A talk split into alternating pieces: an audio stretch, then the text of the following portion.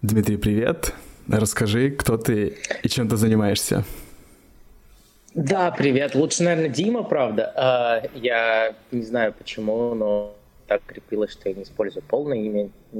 Давно этого не делал. Я режиссер с большим э, журналистским бэкграундом. Э, ну, около 9 лет, наверное, проработал в журналистике. Сейчас вот снимаю кино. Живу по всему миру, преимущественно, наверное, в Лос-Анджелесе. Ну тогда, в принципе, с этого начнем, потому что это моя детская мечта была э, переехать в Голливуд и снимать там кино. Вот э, ты уже на, на пути, можно сказать, к реализации моей мечты. А вот как у тебя удалось вообще добраться до Лос-Анджелеса? А, наверное, да, самое правильное здесь определение это на пути. До сложного приехать сюда немного. Но вот найти себя здесь, почувствовать себя здесь, я не знаю, героем фильмов в хорошем смысле. Тарантино, а не, я не знаю, фильма под Silver Lake. Напомню, в фильме под Silver Lake э, главный герой, которого играет Эндрю Гарфилд, э, мы не знаем его профессии, но очевидно, он как-то связан с кино, то ли он сценарист, то ли кто-то в этом духе. Он пытается, э, ничего не делая, разгадывать лос-анджелесские тайны. Я посмотрел этот фильм раз, наверное, шестой или седьмой с опытом жизни в том же районе, где живет герой Гарфилда. И это, конечно, совершенно другой experience, ты очень сильно, ну что ли, с ним, а, ему сопереживаешь. Раньше у меня такого не было. И э, в этом есть, конечно, некие страхи остаться вот в такой позиции вечного лупа, э, непонимания, что будет дальше. Возможно, это и не изменится, но какие-то горы и преодолеются. Не знаю, очень сложно сказать, в какой точке развития нахожусь сейчас я, но мой при приезд сюда был дико спонтанным, связанным с э, нереализацией мечты. Безусловно, когда я смотрел в Москве не знаю, Человека-паука или что-то такое, э, там даже несколько лет назад и мечтал снимать кино такого уровня, все равно частью мечты становится переезд в Лос-Анджелес, так, так или иначе. Но я никогда не думал, что это случится так, и в таких обстоятельствах, и будет связано с потоком, э, не знаю, апатии, нежели исполнения мечты. Вот. То есть а, ты а, мечтал снимать кино с детства, и, ну, судя по нашей разнице в возрасте, я думаю, что она в районе 10 лет, а ты вырос на уже более голливудских таких блокбастерах, потому что я-то в 90-е годы мне интересовали в основном... Ну, я вообще изначально, я как заинтересовался кино, мне нравились фильмы больше Тарантино и Скорсезе, вот эти про гангстеров «Славные парни». Ты немножко другого поколения уже можешь рассказать о своих э, детских впечатлениях? Um, мое детство было несколько амбивалентным в этом смысле. Uh, во-первых, uh, позволю себе ремарку на твое первое uh, рассуждение, что um, я всю жизнь хотел быть связанным с кино. Когда был ребенком, я не понимал, каким образом. И, соответственно, когда мне было 14 на тот момент, у меня появилась возможность um, начать заниматься журналистикой, связанной с кино – а до этого я был частью этого мира, выигрывая билеты на разные премьеры. У меня до сих пор дома в Красногорске. Я из Красногорска. Это небольшой город рядом с Москвой, известный своим заводом «Зенит», а, который делал камеры и продолжает это делать, известный на весь мир. В общем, когда у меня до сих пор в Красногорске лежит э, приглашение на премьеру ремейка «Вспомнить все», был фильм Пола Верховина, ты сто процентов знаешь, и со Шварценеггером, и где-то в каких-то в начале десятых, наверное, а, был ремейк с, году в двенадцатом с м, Колином Фарреллом. Да-да-да, Колин Фаррелл там, да. Подписанное Колином Фарреллом. Это такая, такой первая, первая реликвия моего детства. Ну, в общем, да, я, я хотел всегда быть связанным с кино, но не понимал как. Все это началось, наверное, с тех моментов, когда мой папа, а они развелись с моей мамой, когда мне было года 4, и вот лет в 6 э, когда мне было 6, он начал возвращаться в мою жизнь в формате э, папы выходного дня, и он меня брал в кино в ближайший мультиплекс, и мы смотрели с ним вот в воскресенье утром или в субботу в обед, что выходило в кино. Будь то, не знаю, анимация Pixar или DreamWorks, я помню, как мы с ним ходили на сиквел Шрека, который меня тогда полностью потряс.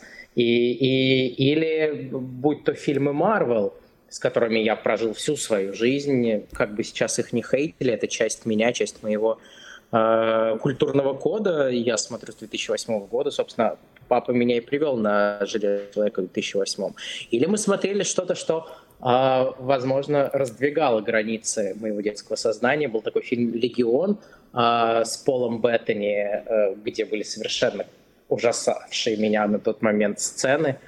А, в общем, это такой такой важный медиум блокбастерного мультиплексного кино, который со мной был. И, но была и другая, другая часть. Это, наверное, а, анимация и то, что я мог посмотреть, наверное, без присмотра родителей, что-то такое. Я смотрел и разные хорроры. Одни меня ужасали, одни меня Э, развлекали и смотрел анимацию, которая близка была к хоррору. Не знаю, почему я это делал. Э, возможно, я всю жизнь себя э, воспринимал аутсайдером, а жанр хоррор и триллер и так далее — это пристанище аутсайдеров. И, возможно, это, это была самая яркая и понятная для меня зона комфорта. И, соответственно, я смотрел, я любил анимацию и рост на мультсериалах, ну, не знаю, на таких как, которые тебе, безусловно, тоже близки, черный плащ, чудеса на виража, путиные истории. Да, да, да. А с другой стороны, на более близким э, моему детству, э, я помню, каждое утро я вставал в 6.30 утра, шел э, в зал родителей, ну, отчима, и смотрел там мультики, которые показывали по телевидению, не знаю, по рен по СТС.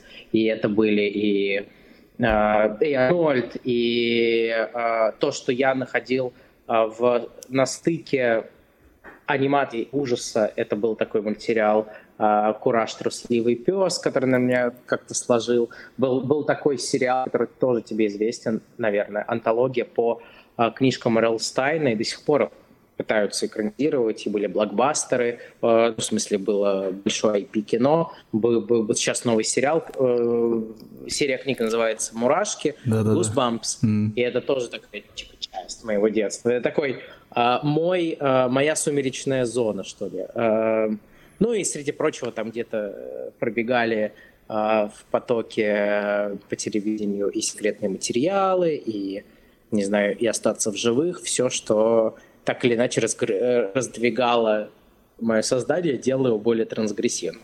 Ну, в общем, вот этот такой большой ком сложил, наверное, мою любовь к жанру. Ну, безусловно, мне всегда нравились какие-то авторы, которые были на стыке. Соответственно, любимый многими Кристофер Нолан мой автор, Дани Вильнев мой автор и так далее.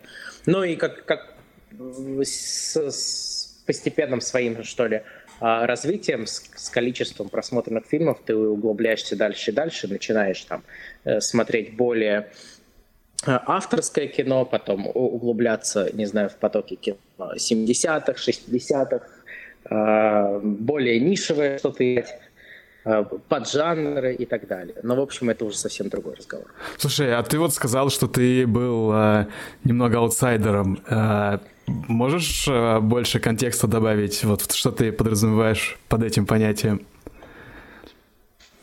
Um, это, наверное, комплекс. С одной стороны, я был суперумным мальчиком в школе, таких детей не очень сильно любят, и таких детей пытаются задеть. А когда я был ребенком, а, мне по врачебной ошибке два раза делали манту. Манту — это такая штука, которая проверяет, если у тебя туберкулез, напомню. И а, вторая оказалась положительной. Это не значит, что у меня был туберкулез, это просто была ошибка, но для профилактики – врачи назначили мне гормональные таблетки, на которых я набрал там килограммов 10, будучи ребенком пятилетним. Ничего себе. И я очень сильно набрал, и я был полон долгое время, и при всех моих составляющих такого паи суперумного мальчика единственное, за что меня можно было задеть, это мой лишний вес, и меня из-за этого лишнего веса не только булили, но иногда били. И, соответственно, я чувствовал такую вот оторванность от э, э, ну, основного класса, что ли, от э, радостного детского времяпрепровождения. Плюс это вело за собой там, не знаю, ограничения в спорте, я не мог релейтиться со многими детьми, и в этом ключе тоже там бегать во дворе для меня всегда было скорее психологическим испытанием. Ну и плюс, соответственно, когда у тебя родители расходятся, даже если в семье, в семье все более-менее после этого, это некая травма. Ну и еще ряд, там, не знаю, связанных с моей там, идентичностью, с э, баблом, в котором я жил, проблем. Э, и это все вместе сложило меня как, ну не знаю, человека, ощущающего себя, ну что ли, не ощущающим себя частью а, вот, вот этого основного костяка, если так можно сказать, детей. Я где-то в Инстаграме, по-моему, видел какой-то мем про киношников, и там было типа, ну, такая, знаешь, линия, и написано как, ну, карьера оператора, допустим, сначала тот-то, потом тот-то, а, там карьера этого осветителя, не знаю, сначала там тас таскал на площадке, потом свет ставит, а, карьера режиссера, а, начало Weird Kid, потом типа режиссер. Да, да, но это правда так. Э, мне кажется, во-первых, э, нужно быть немножко сумасшедшим, чтобы идти в режиссуру и настолько сильно любить кино, э, чтобы там сталкиваться с кучей проблем, с которыми я сталкиваюсь по сей день. А, а с другой стороны, действительно, в тебе должно быть что-то больное, ты можешь воплотить в арте, наверное. Хотя, не знаю, если счастливые художники, ну, имею в виду росшие без травм, это большой вопрос. Хотя у кого этих травм нет? Э, романтизировать художников тоже, наверное, сейчас странно.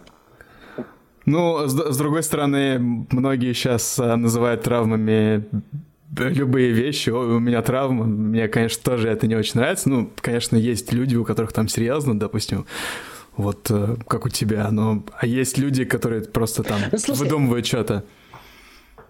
А, тут про выдумывание тоже очень тонкая грань, потому что то, что для тебя может показаться травмой, для меня не будет травмой. И наоборот. А, тебе может показаться, что там, не знаю, а, условно развод родителей это не травма, для меня был травмой. Для кого-то это действительно не травма. Либо там какая-то другая вещь. Я не знаю, там ты, ты падаешь в детстве много раз или болеешь, я болел тоже в детстве. Но вот это вот ощущение того, что я много болел, у меня там были проблемы с давлением, еще с чем-то. А для меня это не осталось вот такой психологической травмой. Хотя я понимаю, что я года полтора жизни провел просто лежа на кровати, смотря мультики, и меня бабушка там выперла э, в школу, было классе в пятом, э, с этими большими проблемами. Но сейчас я не воспринимаю эту довольно объективно понятную травму как травму. Ну, то есть это все очень относительно. Вот э, я недавно что-то у меня задумался над таким вопросом. Э, режиссер это больше все-таки автор или ремесленник именно в плане своих способностей? Вот как ты, как ты думаешь? Uh, ответ на этот вопрос больше всего меня привлекает в жанре как раз-таки.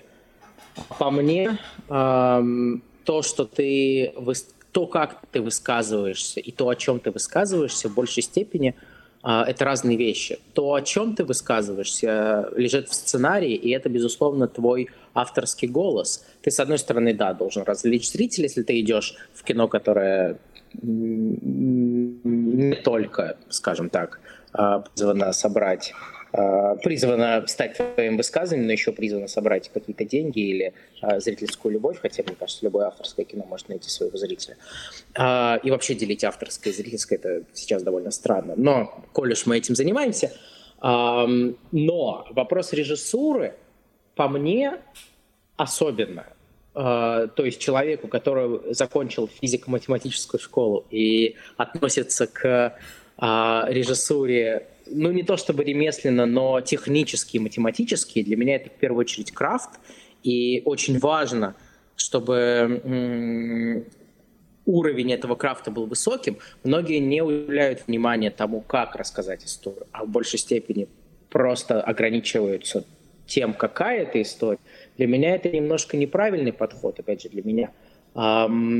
И поэтому я здесь больше за подход ремесленный. Если ты смотрел фильм, например, Evil Dead Rise, а, Восстание, наверное, зловещих мертвецов, последнюю часть э, вот этой а, перезапускающейся вечно франшизы, которую снял Ли Кронин. Мы ее как-то смотрели с моим оператором, и это был мой какой-то четвертый или пятый раз, мы стопали каждый кадр и обсуждали каждый кадр. И вот когда ты относишься к каждому кадру как к, э, ну, что ли, продумано, как к постановке, вот это для меня режиссура. И в жанре ты можешь найти такой математический, такой супер э, искусственный подход.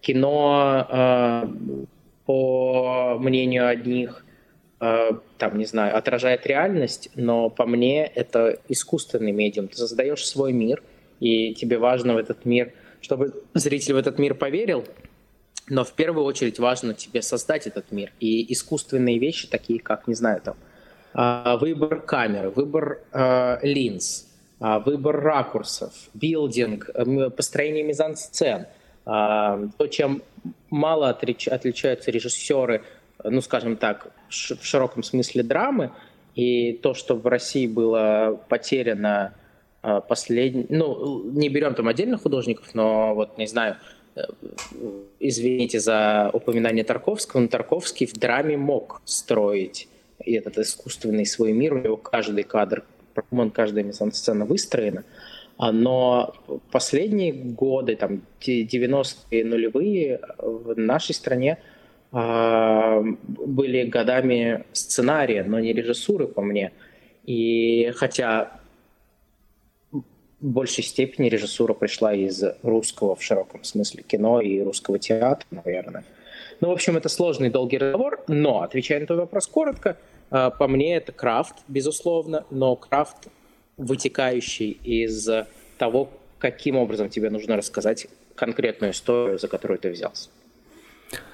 Ну, я, я с тобой согласен. Для меня, в принципе, тоже режиссура это в большей степени именно про э, ремесло, потому что когда ты режиссер, тебе приходится взаимодействовать э, со всей командой, и когда от стольких э, людей зависит итоговый результат, а, сложно...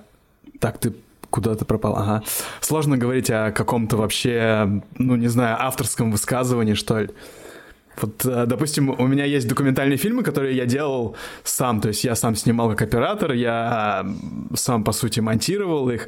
Эти фильмы я могу назвать авторским каким-то кино, но вот э, именно если мы говорим про игровое кино, то тут, мне кажется, как-то это сложно, сложно, да.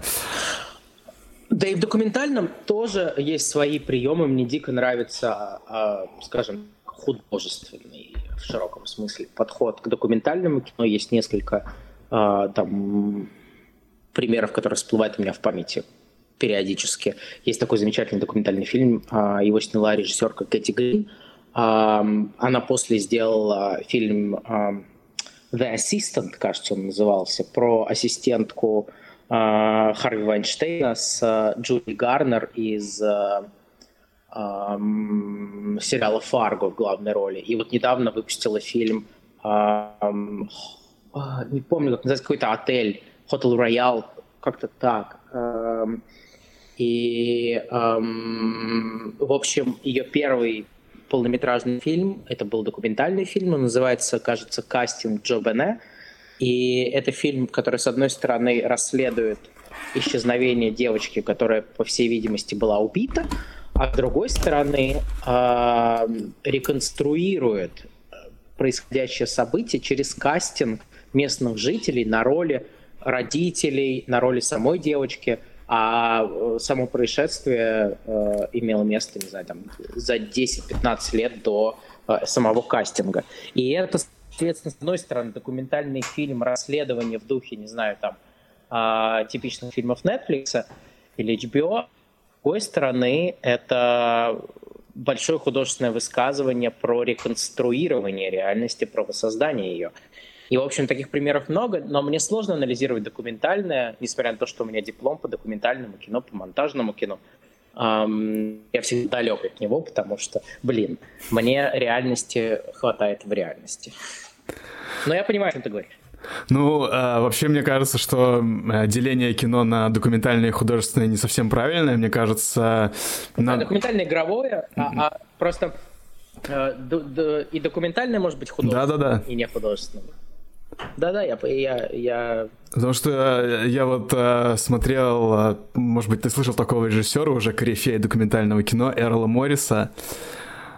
Mm-hmm. Вот у него вышел последний фильм на Apple, uh, документалка про Джона Ле Каре, писателя, и mm-hmm. это просто потрясающий фильм. Да, да, да, да, да. Просто потрясающий фильм там и кадры реконструкции есть, и снято так очень все стильно и красиво. При этом, ну, весь фильм — это просто интервью с Джоном Лекаре, он рассказывает про свою жизнь, про свое творчество, но он настолько потрясающе снят, что там просто не можешь оторваться. И он именно сделан, то есть бывают документальные фильмы, в которых какая-то история рассказывается, а тут э, просто, ну, интервью, условно говоря, и за счет каких-то художественных, художественных средств, вот он там э, какие-то съемки нестан- с нестандартных углов, каких-то там помещениях, локациях, вот он прям смотрится очень художественно.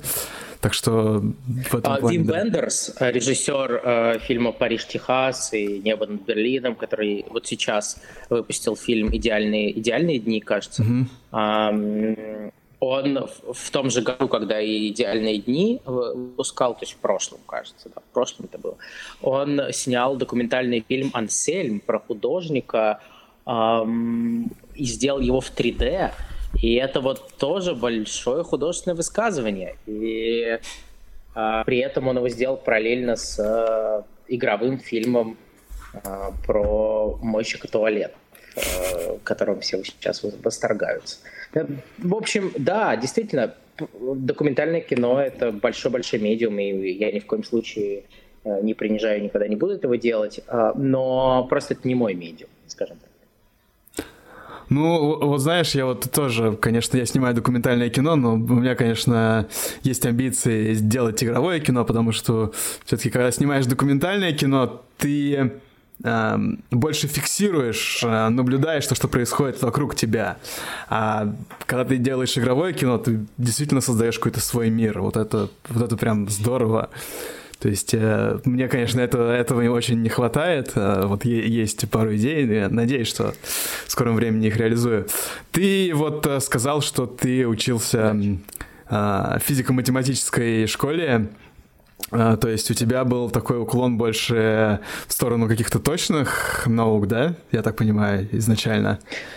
Да, у меня было там, не знаю, 8 часов математики, 7 часов физики в неделю, и э, с 5 по 11 класс, и я...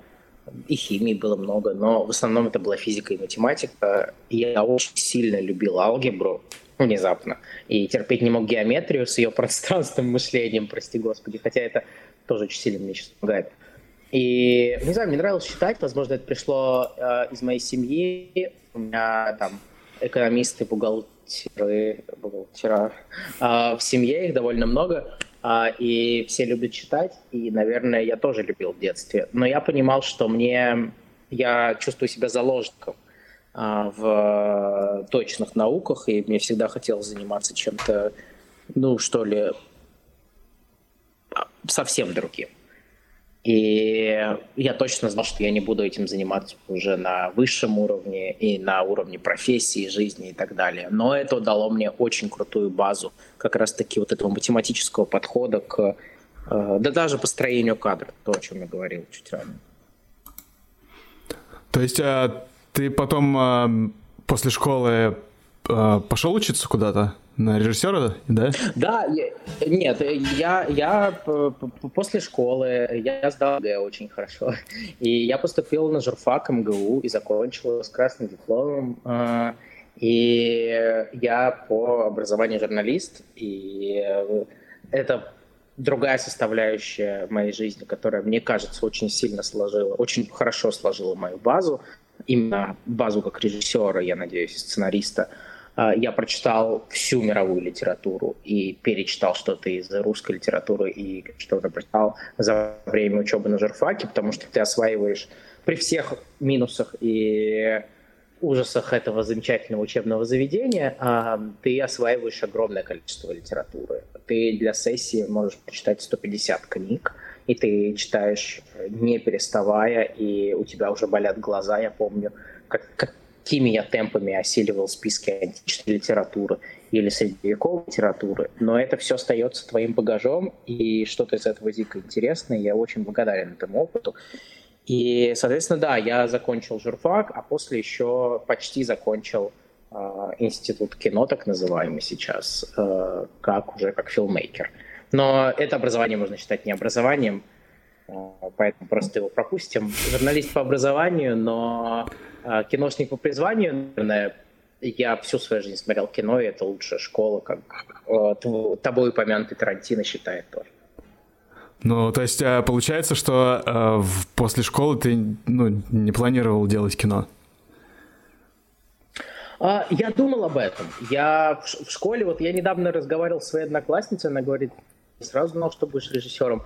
Возможно, просто нужно было время, чтобы к этому прийти. Пока я учился на журфаке, я поставил два спектакля студенческих, но это тоже меня очень сильно двинуло в направлении режиссуры, и я ходил в театр очень много, я дружил с актерами и режиссерами, и вообще этой тусовкой, когда жил в Москве, мой, мой сосед, э, актер известного театра, и куча друзей осталось э, из этого мира. Ну, в общем, я знал, что я буду с этим связанным. Но первое образование было журфак, и да, это максимально общее, но максимально далекое от точных наук образования. Ну, то есть э, ты знал, что ты будешь связан с кино уже в институте, понял? Или ты еще раньше понял? Да, слушай, но, э, как я уже сказал, я занимаюсь журналистикой довольно давно, параллельно с э, школой. Я уже в школе ходил на пресс-показы, смотрел кино, писал рецензии. А, там сначала говорил на радио о кино, а, очень много вел мероприятий. И, соответственно, я сначала я занимался рецензированием фильма, ну, на таком любительском уровне, потом писать большие издания, такие как GQ, Forbes и так далее, и Кинопоиск. Э, и параллельно с этим ты развиваешься в профессии, и ты достигаешь каких-то больших вещей. Когда я учился на втором курсе, кажется, или на третьем, у меня были уже начались командировки, начались большие интервью предан. Я брал интервью у Джессики Честейн, у Матса Микельса, у, не знаю, у Джареда Летта, Дензела Вашингтона, у всего каста фильма «Крик», э, не знаю, у актеров сериала «Эйфория». А, то есть... А... На полусъемочной площадке. То есть твоя журналистская работа, она именно была в сторону киножурналистики? Потому что... Да, она начала, как я уже сказал, это была первая, первая дверь в, мой, в киномир э, или окно, э, если угодно. И просто не совсем моя дверь, но я тогда этого не понимал, я был ребенком. И я, собственно, брался за эту возможность. Мне нравилось ходить на премьеры, ходить на показы, смотреть кино раньше других. И я ощущал себя частью этого волшебного мира кино. И дальше брать интервью. Да блин, у меня есть э, очень классная история – в 20 в 19 году перед ковидом меня отправили на съемочную площадку фильма «Черная вдова» Марвел в Лондон. И я делал репортаж для Кинопоиска. И спасибо тогдашнему российскому офису Дисней, что это все организовал. И я помню свои ощущения, когда я стоял на съемочной площадке «Вдовы», и я такой просто поверить не мог, что, блин, вот я в 2008 году сижу э, в кинотеатре на МКАДе, в мультиплексе, и смотрю э, «Железного человека». И вот я спустя 11 лет стою на съемочной площадке фильма, который также когда-то окажется в кинотеатре. Э, по-моему, в итоге, да, он выходил в России, в прокат оказался. И э, пусть и с задержками из-за ковида. И я не мог себе самому поверить. Но дальше была очень забавная история, когда э, появилась на площадке Флоренс Пью, актриса, а, которая играет э, агентшу по имени Елена в фильме. И а она старше меня года на два, наверное. И она такая, а, я только об этом подумал, то, о чем я сейчас тебе рассказал. И там вот небольшой был пресс-подход, э, нас было там человек 6-7, и мы по очереди задавали вопрос. И она тут такая говорит, блин, я не могла поверить, когда в 2008 году маленькой девочкой смотрела «Железного человека», что я сейчас буду сниматься в фильме «Марвел». Я такой, блин, сестра уделала, да. А, но само ощущение вот этого вот, вот этого исполнения, вот этого исполнения детской мечты, я его почувствовал. В общем, да, я начинал как киножурналист, но когда я достиг всех этих вещей, был опубликован всеми теми изданиями, которые я уже назвал, и многими другими, и взял кучу интервью с разными селебрити, э, селебрити побывал на съемочной площадке, на европейских фестивалях, фестивалях, я выгорел. И я понял, что я не могу больше этим заниматься. Я устал, я не хочу, и а, при, все, при всей этой fancy жизни, и, и я потом встретил много людей, в частности, моего нынешнего ментора, у которого такая же была проблема, пришел в кино из fashion-фотографии. Um, я понял, что эта fancy-жизнь, она fancy, но она не совсем моя, и я не получаю от, него удоволь... от нее удовольствия на 100%. И тогда я понял, что надо заниматься чем-то другим. И тогда я начал этот transition в сторону э, делания, а не говорения или писания о кино. И, ну и параллельно занимаюсь журналистикой, помимо киножурналистикой, еще и там социально-политической, про поколение, про политическую жизнь, которая хоть какой-то была тогда в России, и, ну и разными другими вещами. То есть а ты решил, э, давай перейдем тогда к твоим уже фильмам, когда ты э, решил снять первое свое кино. А, я так понимаю, что я забыл, как называется вот этот фильм, который ты мне скидывал, первый твой. Это он первый твой? Бежать некуда. Бежать некуда. Да, это мой первый. Да, да просто бежать некуда. В, в, по всему миру он известен как End. А, я его снял в летом 21 года, два с половиной года назад, и эм, к нему был на самом деле долгий путь. То есть я это прям, извини, писал... это прям твой первый фильм был? Да, это, это мой режиссерский дебют эм, во всех смыслах, и в короткой форме, и в целом.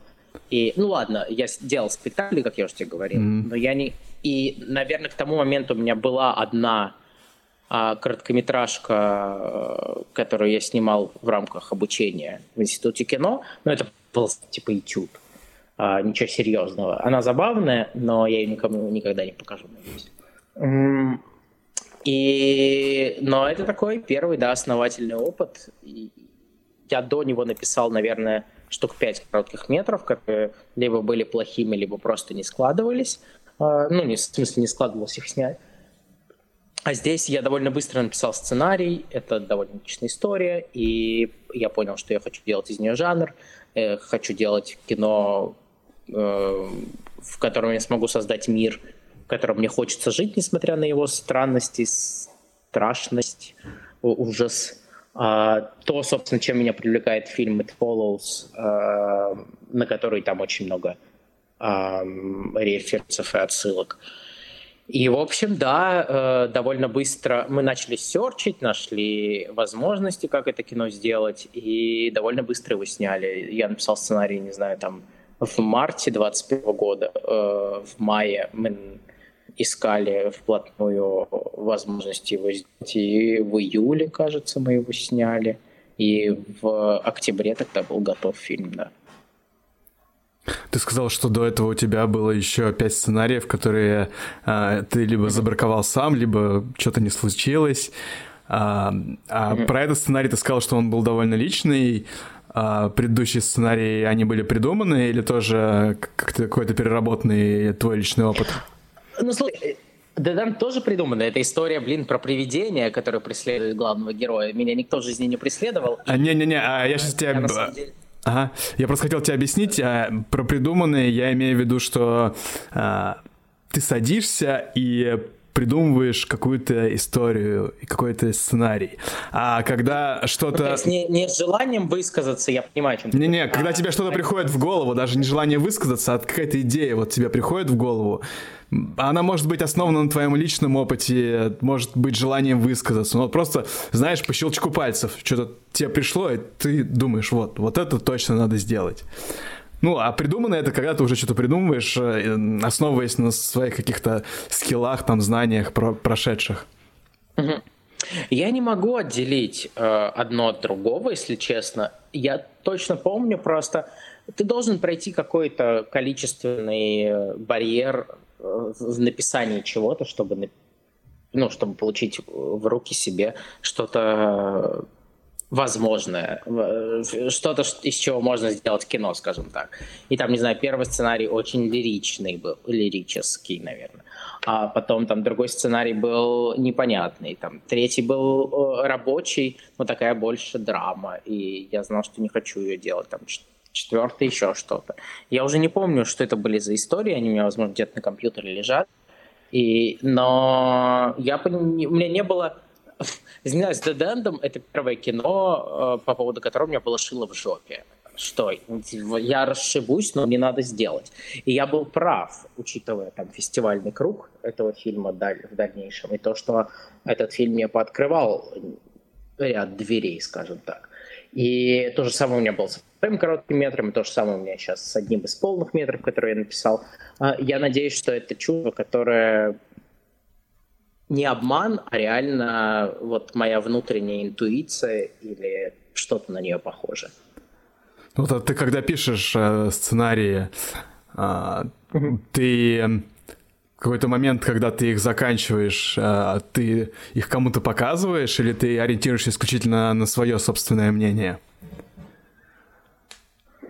А, меня слышно, да? А? Меня слышно? Да-да-да, слышно. А, просто с, мне здесь показывает, что отсутствует подключение к интернету. Um, но, во всяком случае, буду говорить.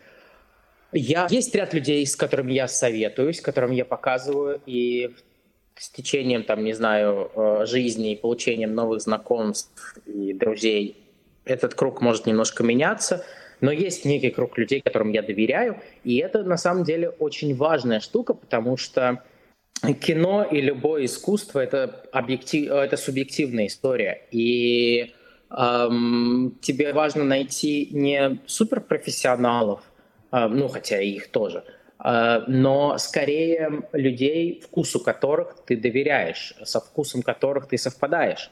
И эм, Просто некоторые советы могут разрушить твою задумку, некоторые советы могут тебе помочь. Но всегда, э, по мне, по крайней мере, всегда важно, чтобы кто-то со стороны тоже смотрел. Ты можешь немножко, там, не знаю, в свой мир закопаться и э, уйти от, не знаю, от возможности быть понятым, скажем так. А, отвечая на вопрос, есть, да, действительно такой круг людей, э, но Опять же, его нужно точечно выискивать, там, не знаю, даже в числе тех, кого ты уважаешь. Вот есть там ряд людей, которых я уважаю, и среди них есть люди, с которыми я совпадаю по вкусу. И вот этим людям я могу э, показать что-то, или с этими людьми могу посоветоваться по поводу тех или иных, там, не знаю, э, сценарных решений или художественных находок режиссерских и так далее. Ну вот если говорить, допустим, про сценарии, про истории, а, это, это люди, которым ты доверяешь, они из индустрии, или это просто какие-то люди, может быть, не имеющие никакого отношения к кино, но каким-то образом... Нет, они, они из индустрии. Uh, у меня есть близкий друг, uh, он очень крутой режиссер, зовут Володя Болгов. Он снял сериал «Закон и беспорядок», и я с ним очень сильно... И огромное количество клипов для uh, группы «Анакондас». И я им очень доверяю. У нас немножко разный бэкграунд. Uh, у нас 10 лет с ним разница в возрасте, и разные вкусы, и разные подходы к кино, но он дико талантливый и дико насмотренный человек. Um, и когда мне нужно проверить какое-то то или иное решение, я советую с ним или показываю ему. А, там с течением времени у меня появился еще ряд друзей есть. У меня близкий друг э, в Лос-Анджелесе, Алекс, он писал сценарий для одной из игр по вселенной «Звездные войны», не одной из недавних игр. Сейчас как режиссер э, запускает свой полнометражный дебют уже. И, а, а сам бывший комик. И мне важно тоже там иногда с ним посоветоваться, что-то ему показать. Вот Ристайка он одним из первых прочитал. И сейчас есть ментор мой, Картер Смит, э, которому я тоже могу что-то показать, с которым могу посоветоваться. Э, и еще есть ряд людей, я, в общем, могу их перечислять точно, могу их не называть, но эм, смысл в том, что вот это очень сложный процесс, но необходимый найти этих правильных людей. Просто я э, недавно заметил про себя именно такую вещь, что мне жизненно необходимо вообще какие-то свои идеи обсуждать с другими людьми, потому что когда ты ни с кем не обсуждаешь, не обсуждаешь идеи, они не развиваются, и они остаются у тебя в голове. Ну, возможно, у меня просто такой склад характера, что а, я начинаю их как-то, знаешь, детали какие-то, возможно, зачастую очень несущественные детали перебирать у себя в голове и упускаю, знаешь, какую-то цельную картину. И когда кому-то показываешь там или рассказываешь что-то, а, тебе uh-huh. говорят как бы что-то, и ты а, со стороны смотришь, то есть, когда ты один, когда ты ни с кем не общаешься, вот у меня была такая проблема, что идеи, они не развиваются, поэтому я... Э, сейчас, если мне какая-то идея приходит в голову, я вот сразу ее куда-то пуляю, знаешь, кому-то. Во вообще не важно кому, человеку связанному с кино, не связанному, просто когда с кем-то общаюсь и обсуждаю что-то, и у самого в голове лучше выстраивается мысль. Сто процентов. Очень важно пересобираться, и особенно когда ты пишешь, там, не знаю, какую-то большую форму, как полный метр, или сериал. До иммиграции мы пытались запустить с моим э, близким другом и соавтором сериал, и это такой конспирологический, сатирический триллер, комедия, все везде и сразу. Э, э, ну, в смысле, не все везде и сразу фильм, а все везде и сразу э, с точки зрения жанра. Um, и тогда у нас был опыт написания, и мне дико интересно посмотреть, как работает в этом смысле, в смысле writers room. Uh, у нас был опыт uh, такого пинг-понгового написания. То есть ты вбрасываешь идею, она отлетает от, от другого человека, прилетает к тебе, ты ее обрабатываешь, и вы в, так, в таком, uh, таким образом пишете что-то. И для сериалов это очень важно, потому что там э, сериалы во много, по многим параметрам отличаются от фильмов, но ключевая, ключевая штука, что фильмы зачастую это плод-driven истории, истории, двигающиеся сюжетом, а сериалы это character-driven истории, истории, двигающиеся персонажами. Там важен этот персонажный development, персонажное развитие. И, соответственно, когда тебе углубиться в персонажа, и этих персонажей много, ты один просто можешь не уложить у себя в голове все вместе, даже если у тебя есть большая доска, мел или э, маркер. И, соответственно, у меня был такой опыт, да, мы созванивались и часами просто друг от друга от, отталкивали эти идеи, и это очень клевый процесс, и важно, да, э, всегда, чтобы был кто-то со стороны, кто может не то чтобы пересобрать тебя, а дать какой-то новый ракурс, который переключит тебя на, там, не знаю, 90 хотя бы процентов, а может быть на 180. И опять же, возвращаясь к своей первой идее, важно, чтобы этот человек был с тобой на одной, на одной волне, что ли, на одной странице, чтобы у вас вкусы совпадали. Потому что в этот момент ты очень уязвим как автор. И если ты найдешь неправильного человека, и он тебе подскажет что-то, ты возьмешь это как чистую монету, но при этом это будет неправильный ход а, для твоей концепции, для твоего мира. Но если это верный человек, то этот ход будет ну, не знаю, верно. Что значит неверный ход? Можешь пояснить? Ну, типа, ты напишешь, а... э, и как бы не то, как ты...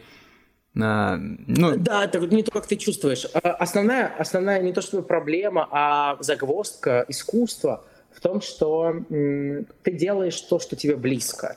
Ну, ты, конечно, можешь делать не то, что тебе близко, делать по заказу и так далее, но если ты делаешь свое что-то, высказывание, тебе нужно как бы, держаться своего, своей линии, того, что ты хочешь делать.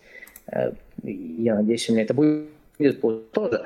И, соответственно, если ты получишь идею а, в момент уязвимости, которая не соответствует этой, вот, этой твоей внутренней картине мира, ты можешь у, улететь от нее. И мне кажется, твоя задача как художника — это следовать вот этой картине мира, следовать этому плану, как говорит герой фильма «Киллер» э, Дэвида Финчера. Э, и, соответственно, просто этот, этот план э, шлифовать, но не менять. Но если ты его поменяешь, и когда пишешь, не знаю, сценарий или снимешь кино, и ты поймешь, что ты что-то поменял так, что перевернул эту концепцию мира, и это кино, которое не отражает твой внутренний мир, ты будешь расстроен. Но еще хуже — ты не знаешь, как его примет зритель, если ты захочешь тем самым достичь большего количества, не знаю, там, а, положительных рецензий или денег, или чего угодно. И э, ты, наоборот, можешь проиграть в этом. Тебе важно следовать твоему, твоему внутреннему миру. А уже совпадет ли он со зрителем или нет, твоя задача. Ну, как бы тут невозможно предсказать. Э, многие фильмы, становившиеся культовыми, Эм, не подразумевались как такие, а многие фильмы, становившиеся провалами, могли бы стать шедеврами. Да, слушай, давай тогда э, вернемся к твоему первому фильму «Детент». О, как будто бы, э, ну, судя по твоим словам, все так прям очень легко произошло. В марте написал уже сценарий, а в октябре уже э, была готовая картина. То есть там реально все так было, ну, ну, понятное дело, что в кино не бывает легко, но как будто бы путь э, был такой очень прям понятный и ясный. Или там были все-таки какие-то моменты? метрами, ну, с короткими метрами сложно одновременно. Легко в том смысле, что тебе нужно мало денег, а сложно в том смысле, что э, вложенные деньги никогда не превратятся, не приумножатся, скажем так. А в полных метрах ты зарабатываешь деньги в дальнейшем. Ну, если мы не говорим про госфинансирование и так далее.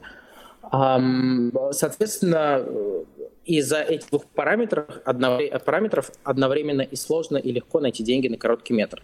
Мы пытались, у меня сначала был один источник финансирования, который не сработал, и мы два месяца ходили просто, я искал, куда бы, куда бы приткнуться, и там повезло, что э, в итоге мы начали ходить по хоррорам, продюсером хорроров в России, и а, есть две компании, и одна из них, Влада Северцева, она ответила, и э, потому что, опять же, тут очень много сыграло то, что я был частью вот этой вот арт-тусовки, там одна подруга мне посоветовала художника, этот художник работал с Владом на другом фильме, и он нас свел, и, соответственно, у меня был некий credibility, так как я был человек известный, если мне, грубо говоря, скинешь деньги – я не исчезну в, с этими деньгами э, в другой стране или что-то такое.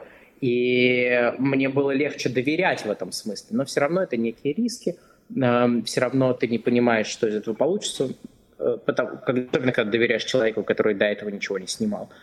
А, но так или иначе, Влад тогда в нас поверил, и мы довольно быстро, да, закоммитились. Мы были близки к тому, чтобы ничего не снять, но потом все случилось. Я, я очень сидел долго на нерве. Э, кажется, что это все быстро происходило, но для меня это было, я просто такой, так, мы снимем или не снимем. И даже э, стоя на первой смене и, сним, и режиссируя через AirPods, тогда почему-то к нам рации не приехали, а мы снимали сцену с трансфокатором, ну, то есть там на длинный э, mm-hmm. фокус. И э, я даже тогда думал так, а может быть мы не выйдем на вторую смену, что же будем делать? Мне страшно. И, но в итоге все получилось, да. Ну, то есть, внешне это кажется, что быстро, и, возможно, это быстро, но мне тогда казалось, что это все было очень сложно, с преодолениями. Но, наверное, для меня важно. А сколько в итоге смен было у тебя на фильме? А, три полноценные, а, ну, как сказать, в России, а, я не знаю, как сейчас, но тогда, наверное, сейчас тоже, можно было перерабатывать очень жестко, особенно на некоммерческих, независимых инди-проектах. И у нас третья смена, ввиду того, что Первые две, они были разбросаны по Московской области, и довольно было легко добраться до мест, где мы снимали. Плюс они были ночными обе. Ну, вернее, как, а, первая была ночная, вторая была 50 на 50. А третью мы снимали в Смоленской области, это 240 километров от Москвы. Надо было еще доехать, и с дорогой у нас смена шла 24 часа, что невозможно и неприемлемо, но так получилось. В общем, у нас было три смены, одна из которых была 24 часа, и потом был небольшой съем а, вот этого вот эпизода, в котором снялся мой замечательный друг Ян Цапник. А, и она была буквально типа 6 часов. Э, самая простая, и с точки зрения времени, логистики, смена мы ее снимали внутри Москвы. Ну, то есть три с половиной смены, если э, быть честными, то, наверное, четыре смены. Ну и как, какие у тебя планы по дальнейшему фильму? Я так понимаю, что он уже был на фестивалях, э, э, успешно довольно прошелся. Ты планируешь куда-то его выкладывать или как-то показывать да, для а, какого-то зрителя? Или это больше проба пера да, была? С Дедентом э, есть ряд вопросов и сложностей. Э, во-первых, да, стоит сразу сказать, что мы премьерились э, на фестивале Beyond Fest. Это самый посещаемый жанровый фестиваль, по-моему, в Штатах, а возможно и в мире. И это довольно важное событие. Мы были первым фильмом на русском языке в программе, не только среди коротких метров, но и в целом, и среди полных. И очень большой calling card для меня, и после этого у нас случилось огромное количество фестивалей. Мы, фестивалей. мы до сих пор в этом фестивальном круге, нас покажет очень большой австралийский фестиваль через неделю до сих пор. И, в общем, это там больше 20 фестивалей. Это, наверное, один из самых успешных а, хорроров на русском языке с точки зрения именно фестивалей. И для меня это супер важно и круто. И я за него, собственно, получил там, не знаю, свой fellowship в фонде Джорджа Ромеро, который связал меня с моим ментором, и э, там, узнаваемость некую, э, и рецензии и так далее. И это дало мне возможность найти некое финансирование на второй короткий метр, который мы сняли с меньшими деньгами, в, с меньшим количеством времени и с людьми, которых я до этого половину из этих людей я не знал, но все-таки я снял это кино. И, соответственно, два этих коротких метра на русском и на английском языках мне сейчас, конечно, дают свой э, фидбэк, скажем так, дают возможность двигаться дальше, и э, это очень хороший, ну что ли, proof of concept не для конкретной истории, основанной на этих коротких метрах, а proof of concept меня как художника, в целом как режиссера. И э, если говорить про дистрибуцию, Dead был доступен на крупной британской платформе Director's Notes, но сейчас мы вынуждены были его убрать. Там есть некие внутренние технические вопросы, э, не будем о них э, говорить отдельно. Uh, не знаю, когда-нибудь, я надеюсь, он появится в сети. Uh, the Power of the Strike, мой второй короткий метр, uh, «Власть удара», он э, уже был на двух фестивалях, на главном жанровом фестивале Австралии на Монстерфесте прошлой осенью, и я, я был сам в Сохо, э, Сохо Хоррор фестиваль, так называется, это тоже крупный фестиваль британский жанровый. И я надеюсь, сейчас вот у нас будет фестивальный круг весной, и после этого мы уже точно закоммитились. Есть такой стриминговый сервис. Их два в Америке больших, э, которые занимаются именно жанром. Один называется Shudder, другой называется Screambox. И вот Screambox взял нас свой хоррор-альманах, который называется, кажется, Bloody Bites. И мы там окажемся осенью осенью он будет доступен там, ну и после этого еще будет на ряде платформ общедоступных, потому что спасибо Screambox, они не требуют уникальных прав, ты можешь быть у них и может быть где угодно. Со- собственно, потихоньку, да, я всем пытаюсь показывать это кино, я не боюсь этого, М- многим э, да большинству людей нравится. Второй фильм вообще сравнивают с ранним Депаль, что мне очень-очень и я до сих пор поверить не могу. Эм, поэтому дистрибуция будет. Просто это все не так быстро. Я на самом деле э, второй фильм мне понравился твой больше, Power of Strike. Э, он, да, он действительно более, более стильный и, ну, как мне показалось, какой-то более цельный. Э, кто я такой, чтобы судить, просто мое мнение такое. А, также мои там от, любимые отсылочки э, к сериалу «Офис». Вот, а, так что я, я буду очень ждать твой следующий фильм. И... Ну, слушай, а, спасибо большое. Да, мне супер важно а, показать этот стиль. Опять же, а, со вторым фильмом было сложнее. Первый фильм ты подходишь вообще не знаю, как что устроено, и пытаясь высказаться, и, не знаю, а, поклониться каким-то своим любимым фильмам. И ты это будешь делать в любом своем фильме, безусловно, но просто в первом больше степени. Потом у меня была определенная задача, помимо того, чтобы рассказать историю, но когда я ее написал, у меня было тоже это шило в жопе, а, я хотел добиться высокого продакшн уровня с теми, тем минимумом денег, который у меня был. И в этом смысле мне очень очень э, сильно помогли советы ментора. Э, в том смысле, что один из его последних фильмов, четвертый, кажется, называется «Swallowed», эм, он снимал буквально на свои деньги. Это инди low budget фильм. Но когда ты смотришь этот фильм, ты представить не можешь, что это инди-кино. Там все так классно, качественно сделано. И я такой, блин, вот это моя, моя основная задача на этот фильм. Сделать так, чтобы не было заметно, что мы делали его своими силами, гораздо меньшими, чем у меня были во время съемок Деденда, хотя и Деденд был не то чтобы роскошный с точки зрения денег.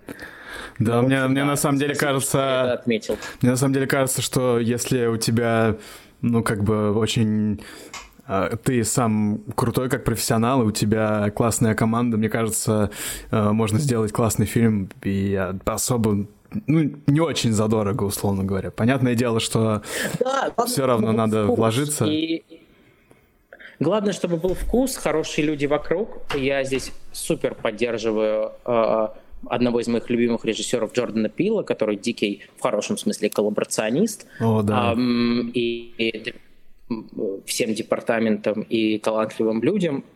И, но с другой стороны, голь на выдумку хитра. Если у тебя меньше денег, ты становишься умнее. Просто как, что сделать так, чтобы работало, но при этом э, с теми ограниченными ресурсами, что у тебя есть. Вот э, вопрос э, мы частично затронули про команду, и мне интересно узнать, э, ты вообще больше одиночка именно в плане продвижения, или у тебя есть какие-то, э, ну, партнеры, что ли, не знаю, как сказать, которые, с которыми ты вместе двигаешься? Именно в плане бизнеса. Э, ну, я, мне так вышло, что я сам по себе, но когда ты коммитишься на какой-то проект, э, даже если это твой короткий метр, ты все равно собираешь вокруг себя людей, которые а, так или иначе твои друзья. А у меня есть еще одни любимые. Их зовут Аарон Мурхет и Джастин Бенсон. На их фильмах я, безусловно, вырос это такие иконы для меня, и для меня супер сейчас важно, что я общаюсь близко с их друзьями и знаю их через одну руку пожать, еще с ними не познакомился, но мечтаю просто. И, в общем, их последний фильм, который был э, в программе Next Sundance не в этом году, а в прошлом, кажется, в прошлом, да. Он называется Something in the Dirt, что-то в грязи, по-русски, блин, сверхъестественные знаки его переводили. А, это фильм про жизнь в Л.А. А, и, про, и такой очень большой амаш и поклон сериалу «Секретные материалы» и всем конспирологическим теориям. Ну, собственно, как любой фильм про Лос-Анджелес. Мне... Вот, я к чему вспомнил их, э, помимо того, что это художники, на которых я вырос и которых я очень хочу отметить здесь отдельно, а, их последний фильм заканчивается коротким высказыванием «Делайте кино с друзьями». И мне кажется, это очень важный стейтмент. А, очень важно не работать с друзьями, партнерами, ну, в смысле, любовными партнерами, мужьями, женами и так далее а, в корпоративном бизнесе. То, что замечательно показывает фильм Fair Play, честная игра, и почему этого не надо делать. Но когда ты делаешь искусство, это супер важно делать его с друзьями, потому что так сложно добиться выхода на съемочную площадку, столько много времени занимает э, подготовка того или иного фильма, даже если это короткий метр, и у меня между двумя короткими метрами два года разница. Что ты должен получать удовольствие, получать фан от этого процесса. И, соответственно, если вы с друзьями а, получаете это удовольствие, эти друзья с тобой на одной волне, чувствуют э, кино примерно одинаково, вы будете делать это очень классно. У меня был очень классный момент, когда мы э, с моей художницей-постановщицей, она моя близкая подруга, ее зовут Капиталина Новаковская, она работала на сериале «Анна, Анна К», который не выйдет, э, она работала на приквеле «Майора Грома», еще на ряде полных метров в э, рекламах и так далее. Очень талантливая художница – и, в общем, э, мы с ней вместе разрабатывали вот этот первый шот в «Власти удара» в моем втором коротком метре, где мы видим холодильник, и это очень сложный шот с точки зрения не съемки, но создания, потому что у тебя есть один кадр, но тебе нужно рассказать им максимум информации, передать максимум информации. И когда мы с ней вместе придумывали, это был обалденный процесс. Э, какой предмет, о чем говорит и где его нужно поставить, в каком месте. И вот так вот на примере отношений с ней у меня можно раскрыть отношения с любым участником команды. Даня Лазарев, продюсер, мой сопродюсер на втором коротком метре, безусловно, э, э, жутко талантливый человек, решал какие-то такие задачи, которые невозможно было. А Виталик, оператор Зайцев, э, с которым мы вместе придумывали многие штуки, кадровались тоже. Я только подумаю, мне стоит открыть рот, он уже понимает меня. А так как я, как я же тебе сказал, а, жуткий крафтмен, а, и я знаю, как должна быть устроена картина. Но есть режиссеры, которые дают на откуп многое оператору и говорят, что я буду работать с актерами на площадке, оператор придумай, как кадр поставить. Я не такой, я продумываю все кадры сам детально, и, и мне важно, чтобы оператор меня понимал в этом смысле и предлагал, возможно, даже что-то лучшее, но у меня уже ворох идей, и в этом смысле у нас был супер матч. И, в общем, так со всеми. И эм, здесь, здесь э, это длинный ответ на твой короткий вопрос о том, что один я или нет. С точки зрения глобального пути, наверное, один. С точки зрения каких-то классных вещей, которые могут случаться в жизни, конечно же, не один, потому что я считаю, что э, фильм того режиссера это фильм не того или иного режиссера, это фильм всей команды, которая стоит за этим фильмом. Ну, а тебе бывают моменты, когда тебе прям, ну вот знаешь, потому что путь одиночки это же очень сложно, и вот бывают ли у тебя моменты, когда тебе думаешь, блин, ну вот чем я занимаюсь? типа, какого хрена? Да, конечно, каждый день. Каждый день ты просыпаешься с мыслью о том, что зачем это все. Но мне так повезло и не повезло, что у меня в жизни нет больше удовольствия, страсти. И это одна единственная штука, которая меня двигает вперед. И я такой, ну если нужно для этого пройти этот сложный путь самурая, ну окей, пройдем что поделать. Но это, безусловно, очень сложно, и даже если ты окружен друзьями в нормальной обстановке, в которой ты не вынужден быть иммигрантом, условно, это тяжело. И filmmaking is hard, э, как говорит нам э, title одного из подкастов о кино. Но при всем при этом ты можешь скрыться в других областях, я не могу. Но при всем при том, что это действительно тяжело, э, в этом есть страсти, если действительно ты э, сумасшедший и готов за ней бежать, то, надеюсь, это когда окупится. Ну, мне кажется, создание кино это уже, в принципе, все само по себе все окупает. А, мы с а, женой недавно посмотрели первый сезон сериала «Вражда». Слышал про него? И там была такая сцена с режиссером Бобом Олдричем, это известный режиссер э, классического Голливуда, и сцена, в которой он разводится с женой, ну, она говорит ему, что надо развестись, он говорит, почему? Она говорит, потому что ты счастлив только когда, типа, снимаешь кино. И я в эту часть твоей жизни не допущена. И, типа, лучше нам а, быть по отдельности. Лучше, ну, я тоже хочу быть, типа, счастлива. И вот я про себя тоже иногда думаю, что вот только когда я делаю кино, я вот по-настоящему счастлив. Поэтому, ну, это, блин, это уже само по себе награда, мне кажется. Это, это правда, и поэтому хочется делать э, кинопроцесс максимальным фаном, максимальным удовольствием. Э, приведу другой пример. Недавний фильм, который называется Past Lives, прошлые жизни. Я вот тут недавно ходил на Q&A с э, постановщицей фильма э, Селин Сон, и в фильме есть э, сцена, э, очень точно отвечающая тому, что ты сейчас привел. Фильм про э, девушку, родители которой эмигрировали, когда ей было там 13 лет, и ее перевезли с собой из Южной Кореи в Канаду, а она потом переехала в свою очередь в Нью-Йорк и, а, и стала писать пьесы для офф-бродвей постановок. И э, на самом деле фильм основан на опыте Селин Сон, на ее личном. Но история, сама история любви ну как, не, не случившейся любви, скажем так, а, про людей, которые, э, которых развела жизнь. И почему я его вспомнил, этот фильм, там есть сцена, в которой а, к ней вот этот мальчик, с которым она очень близко общалась в Южной Корее ребенком, приезжает в Нью-Йорк спустя 24 года.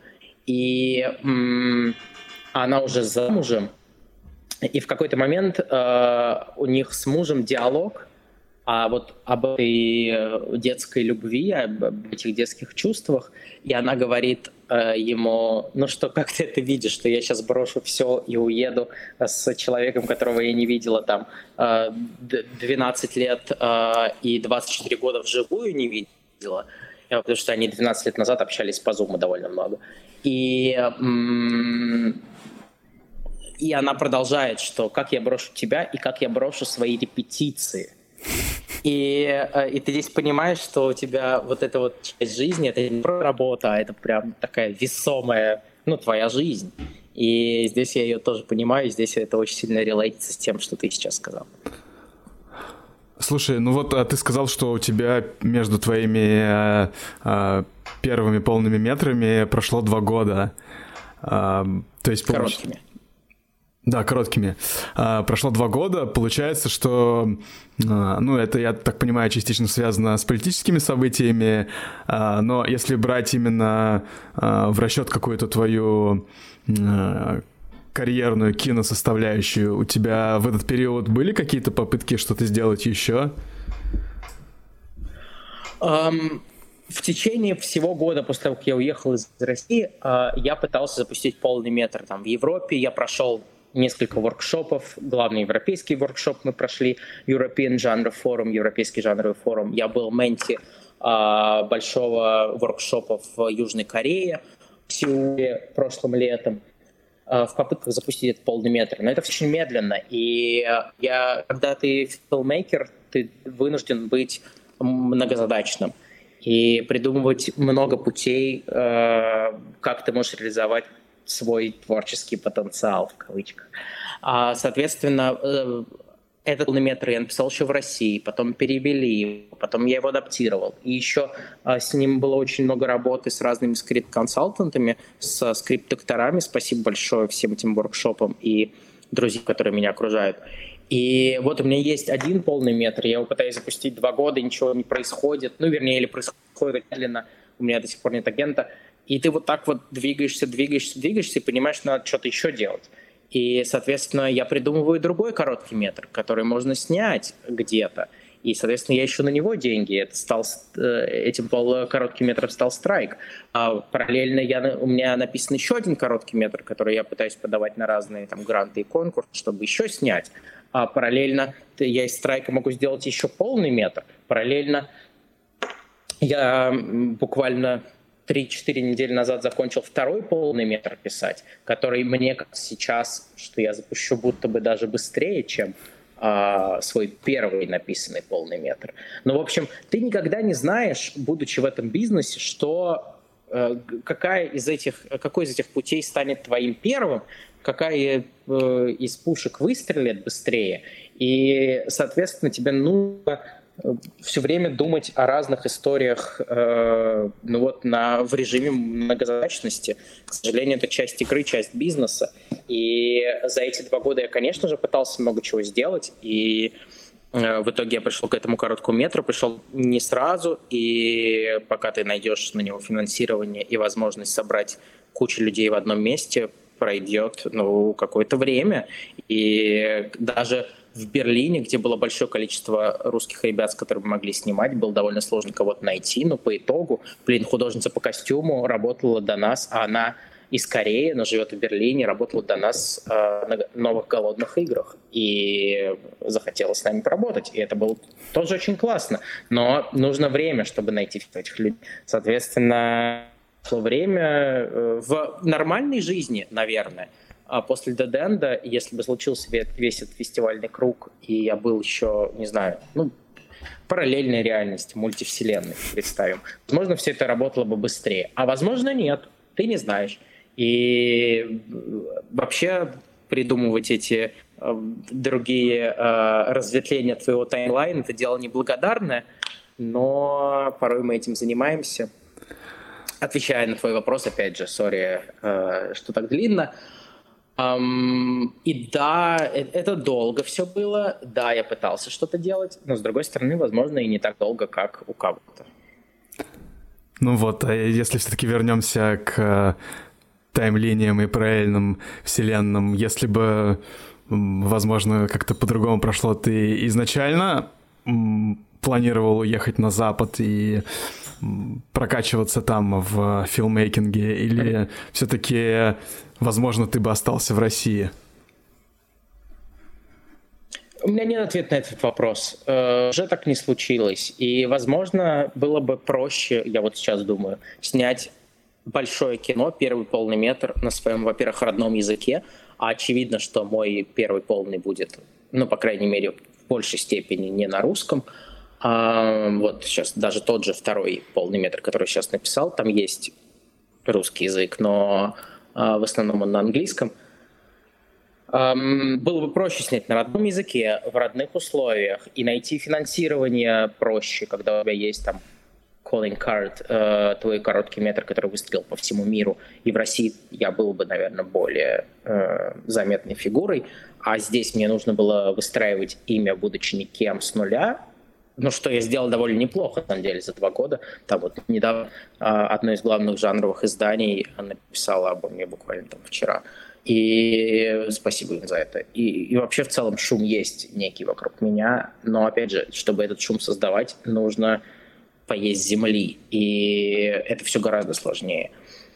И, соответственно, если бы был полный в России и в какой-нибудь другой России параллельной, а, было бы проще сделать шаг в мире, там уже с другим большим кино, потому что э, я сталкивался со многими продюсерами, которые даже если у тебя супер успешный короткий метр, на тебя серьезно начнут смотреть только после того, как ты сделал свой первый полный. Потому что другой формат доверия, другое количество денег и так далее. Но при, при этом, не знаю, может быть, те, те огромные шаги, которые я делаю в режиме выживания и на адреналине, они, я бы их никогда не сделал из-за тогда теплой Москвы, ну, скажем так, э, уютный на тот момент. Поэтому у меня нет ответа на этот вопрос. Ну, однозначного. А как, как давно ты в Лос-Анджелесе? Э, сейчас несколько месяцев, но я здесь третий раз, и вот первый раз был совсем коротко, потом несколько месяцев, сейчас опять несколько месяцев, и я надеюсь, что здесь уже буду подольше. Но опять же, все зависит от того сейчас, как как что случится с э, тем, что происходит вокруг меня. Сори, что говорю туманно, но всегда так. За там, два года иммиграции я проехал 15 стран, и Лос-Анджелес хотя бы первое место, где ты можешь, где есть некие перспективы с точки зрения того, чем я хочу заниматься. То есть э, у тебя нет ощущения, что это прям как бы твой город? А, это очень сложный город. И эм, если ты житель большого европейского мегаполиса, каким была и, наверное, остается Москва, или был остается Санкт-Петербург, или Лондон, или Берлин, или, не знаю, любой другой город в Европе, или даже города на восточном побережье, э, такие Бостон или Нью-Йорк, э, тебе очень сложно привыкнуть к, к LA, потому что LA устроен совершенно по-другому. Это как, не знаю, у меня дедушка, он родом из города Батайск, это Ростовская область, и вот у меня ощущение, что я приехал в Батайск, который внезапно сделали крутым. И вот у тебя такое очень странное ощущение. С одной стороны, ты а, идешь по одной улице и смотришь на одни холмы, и это абсолютный сон а, в хорошем его смысле, а потом ты идешь по одной улице, и там могут происходить такие вещи, которые в кошмаре тебе не приснятся. Э, в общем, очень сложно, и себя нужно перестраивать. У меня mixed feelings, очень смешанные чувства. Вот ты, ты сказал, что ты выживаешь э, вот мне вот что-то не очень понятно. Ну, по сути, ты работаешь где-то, или у тебя есть какие-то накопления, или тебя кто-то, может быть, поддерживает из родственников, я имею в виду финансово? А, с точки зрения финансов это самый сложный вопрос, потому что, опять же, да, для меня делание кино — это вопрос выживания сейчас, и э, с деньгами я уехал из страны с сумкой 15 килограммов и 200-300 евро в кошельке. И дальше просто это вопрос того, как ты сможешь себя устроить. А, сначала мне там спасибо поддержали несколько организаций, потом у меня были некие фрилансы, но в целом это все супер непостоянно, нестабильно. Мне кто-то из родственников пытается помочь иногда. А, и люди могут по 7-8 по лет а, запускать кино. У меня нет этих 7-8 лет. Я уже два года в этом лупе, вот, и да, да, да. у меня еще нет большого, большого дела. И это, конечно, очень сильно тебя тревожит и очень сильно тебя напрягает. Но это часть игры, видимо. Я надеюсь, просто надеюсь на удачу и что я сумею продержаться до того момента, пока случится что-то, что изменит мою жизнь. Вот. Э, сложный процесс, я не шикую, но благо пока есть у меня на что есть. Да, я вот а, сейчас тоже запускаю э, документальный полный метр, и э, у меня просто была, ну как бы я у меня есть какие-то постоянные подработки, потом они как-то заканчиваются, и в итоге там какие-то деньги скапливаются, я на них снимаю кино, и, э, ну, как-то уже... И потом снова ищу работу. А, и вот... Филмейкинг, как он есть. Да-да-да. И вот, ну, мне, конечно, не знаю, я, когда закончил институт, э, я режиссера-документалиста закончил, я как-то и думал, что, в принципе, буду в таком режиме существовать, но сейчас я понимаю, что мне хочется заниматься режиссурой постоянно, то есть я чувствую в себе какие-то внутренние силы, и я понимаю, что вот вот именно это мое призвание. Потому что я... У меня там была какая-то карьера до режиссуры, я там был айтишником, и все равно, знаешь, все работы, на которых я работал, в какой-то момент мне становилось скучно, и я уходил все равно в режиссуру, поэтому хочется уже этим полностью заниматься. Ну, я надеюсь, что... Я понимаю. Я даже в Москве, при всем при том, что не шиковал, но у меня были деньги, и... но они все были из, не знаю, ведения мероприятий, из журналистских текстов а, еще из чего-то. Я, я много чего делал как арт-директор. И спасибо замечательно, одному замечательных там, московских кинотеатров, где я делал серию показов. А, это тоже была моя там, работа и так далее. Но опять же, это все не приводило меня к кино. И у меня был разговор с моим ментором не так давно а, на эту тему.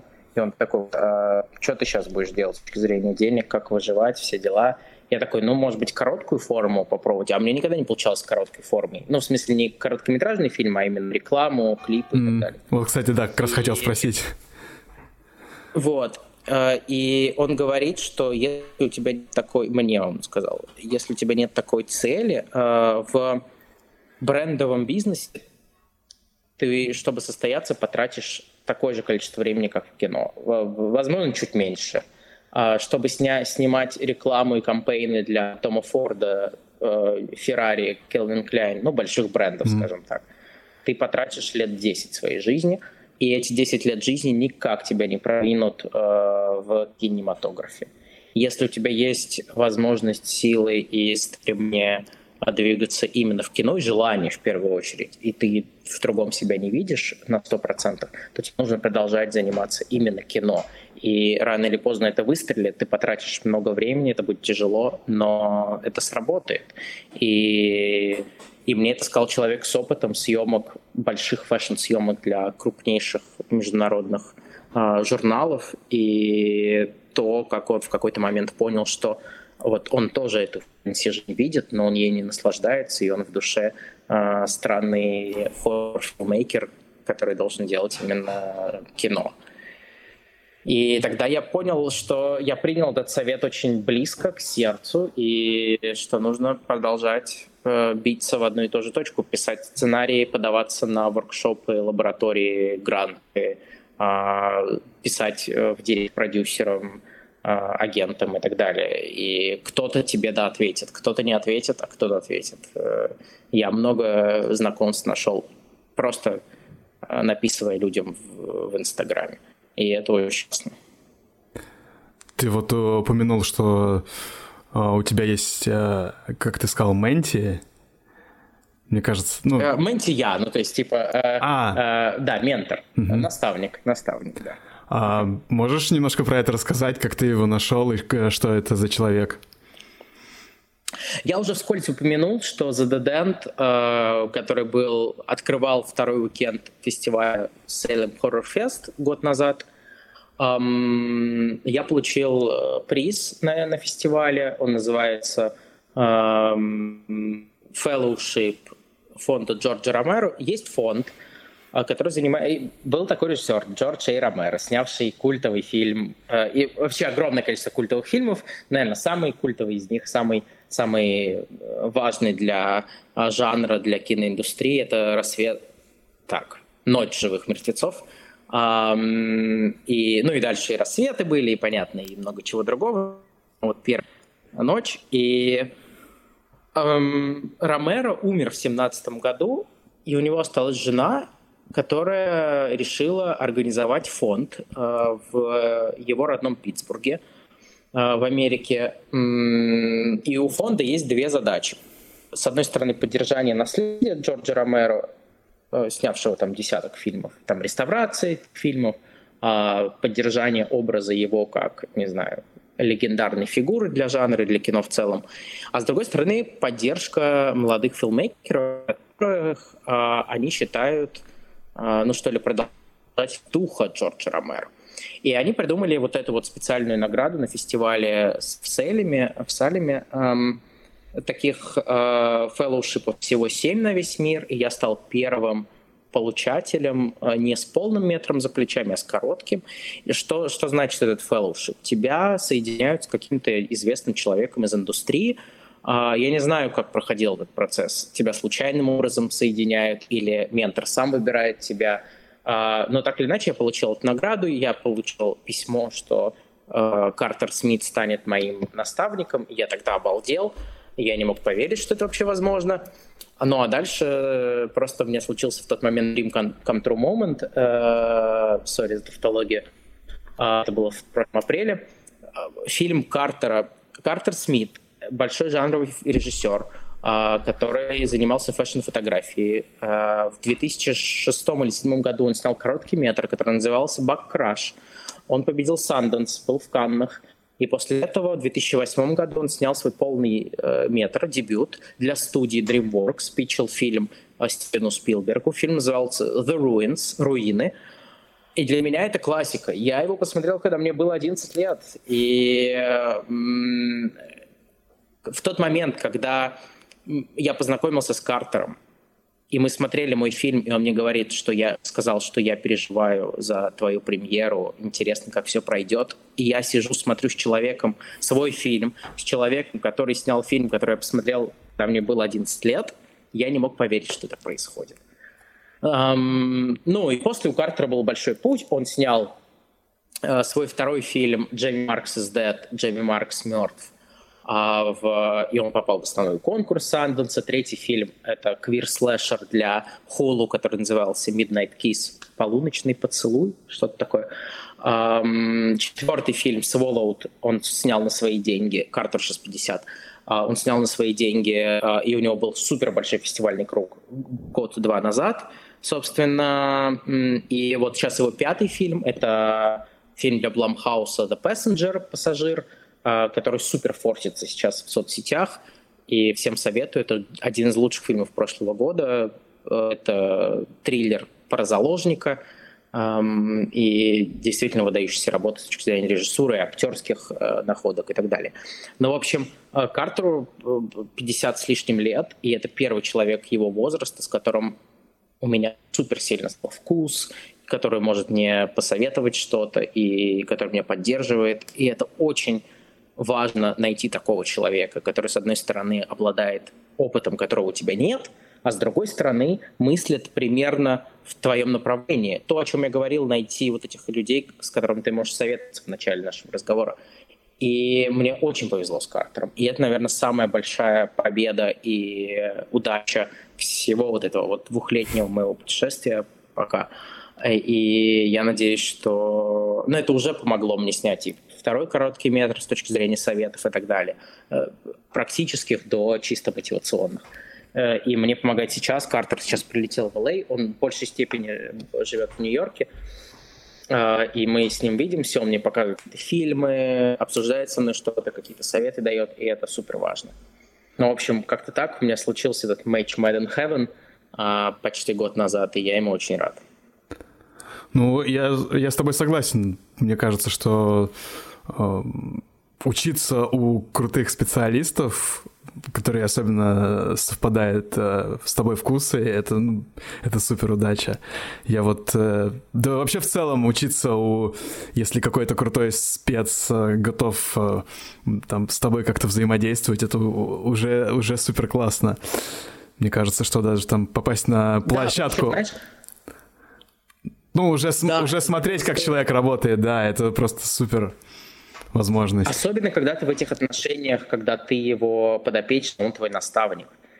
И это дает некую... Э, с одной стороны, вы можете подружиться, а с другой стороны, эм, у него есть некое вот ощущение, что ты его продолжатель, ну, условно, в широком смысле.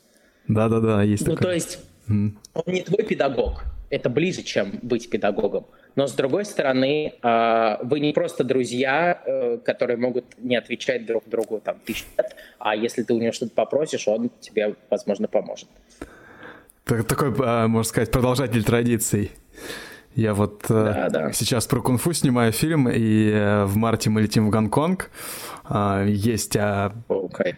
Есть один парень из Москвы, Алмаз, он занимается кунг-фу с 11 лет, и оно просто, просто невероятно классно двигается, и какой-то у него, мне кажется, ну, ну, у чувака типа супер талант в плане э, боевых искусств. И вот он летал в прошлом году в Гонконг, и там занимался в парке где-то и познакомился с мастером, которому 70 лет, который уже больше 50 лет и изучает кунг-фу и преподает, и он типа увидел его, сразу увидел, как он двигается, и он э, типа говорит, что, в принципе, хочешь ли ты стать моим учеником, а у этого мастера у него всего шесть личных учеников, и, а он сам наставник стиля одного кунг-фу в двенадцатом поколении, то есть, э, блин, это, офиге, это офигеть какая честь, я думаю, блин, как повезло вообще, конечно. Да, то есть э, просто найти такого человека — это уже большое счастье. С одной стороны, э, ты все равно прилагаешь усилия, ему нужно было полететь, туда, ему нужно было, там, не знаю, жить широко открытыми глазами, условно, но с другой стороны, э, если ты такой, то рано или поздно придет к тебе этот э, наставник, человек, кто угодно. Да, да, да. Ну, то есть э, ты сейчас уже написал э, полный метр, э, и твой ментор его видел? Или ты ему рассказывал? Я написал, что, что он, он думает читал, о нем? Он читал первый, Да, он читал первый полный метр, и он мне давал какие-то советы, после которых я тоже его переделывал чуть-чуть. И сейчас у меня есть готовый первый полный метр, есть ранний драфт для второго полного метра. Я обсуждаю с разными продакшн-компаниями здесь.